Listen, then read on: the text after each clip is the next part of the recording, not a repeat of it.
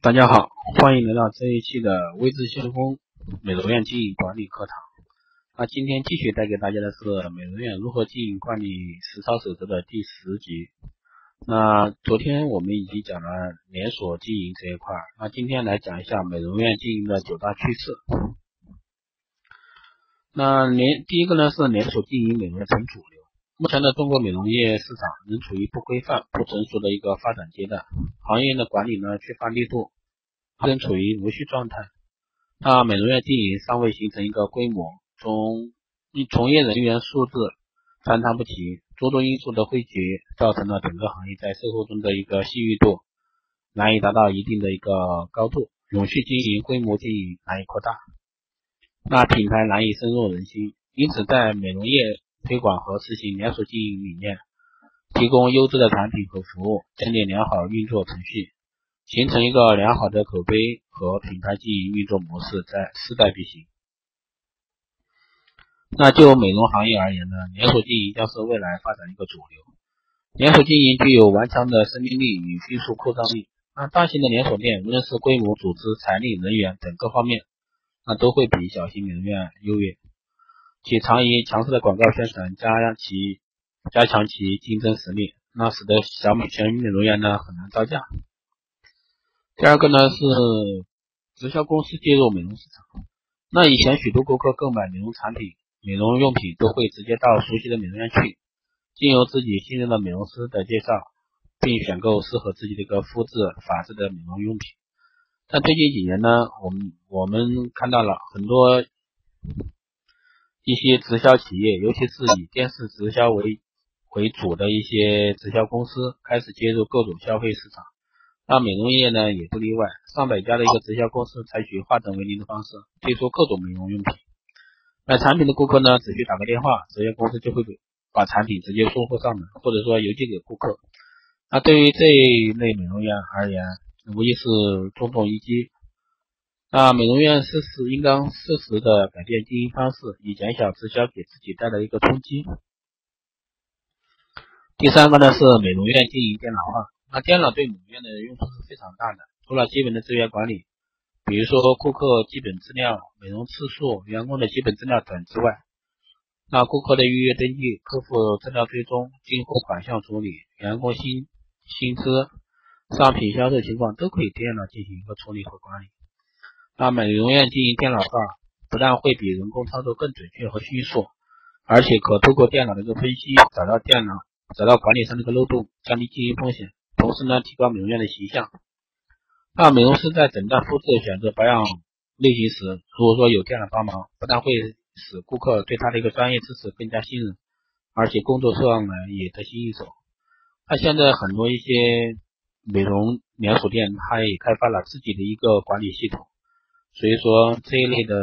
店开发公司以后啊，大家可以去留心一下。第四个呢是导入心理美容。那其实美容院除了提供美容服务之外，更应该对顾客进行一个心理疏导。但是许多美容院呢却忽略了这一点。那试想，当顾客被皮肤问题或者说发质等困惑时，那内心必定会烦躁不安，担心会影响自己的美观，因而他到美容院进行皮肤护理时。他一定会对护理效果给予非常大的一个希望，但他或许又会对美容师是否能解决他的烦恼心存疑虑。那这时候，我们的美容师如果说能实时的跟顾客交谈，倾听他的诉说，并不失时机的给他灌输正确的一个观念，让其重塑、重新树立信心，放心接受美容师的一个护理。那第五块呢是推行整合性服务。那整合已被销售。上面已使用了很多年，但直到今天，它才作为对企业进行整体表现的推动力被企业经营者所采用。那作为服务性行业的美容业，要想在激烈的市场竞争中占据优势，推行整合性服务是非常必要的。那实施整合服务，首先应该整合各项服务设施，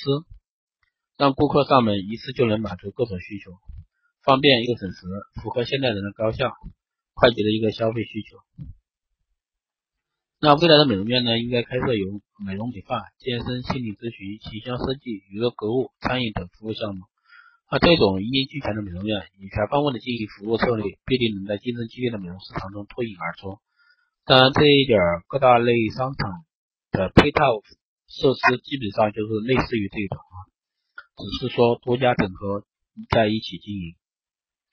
第六呢是美容与医学结合更加密切。那许多人将美容视为一种一件很平常的事，很少将之与医学联系在一起。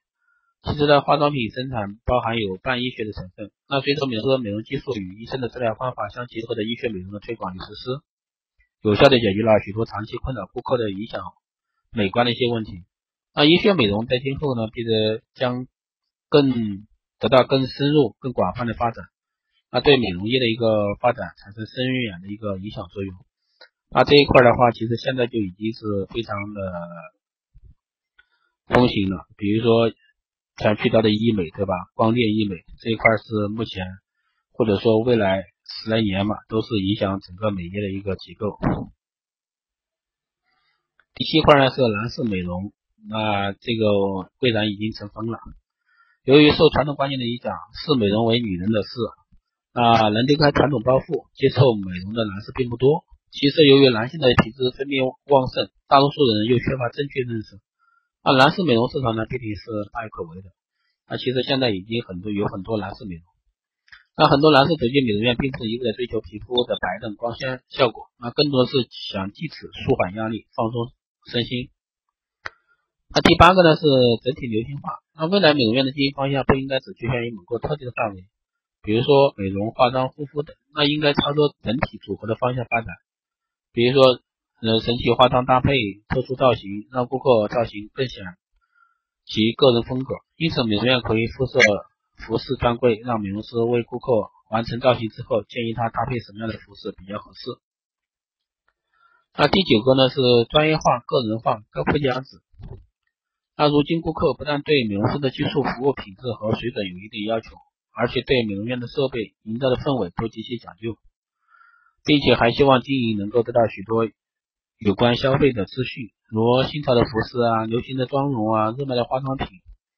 时尚的休闲方式等，那都是顾客感兴趣的话题。那越来越多的进美容院消费的人都愿意和希望享受到这种高附加值的一个服务。那以上呢就是今天带给大家的一些内容，希望对大家有所帮助，也希望大家多多支持主播，也。感觉喜欢的话，你可以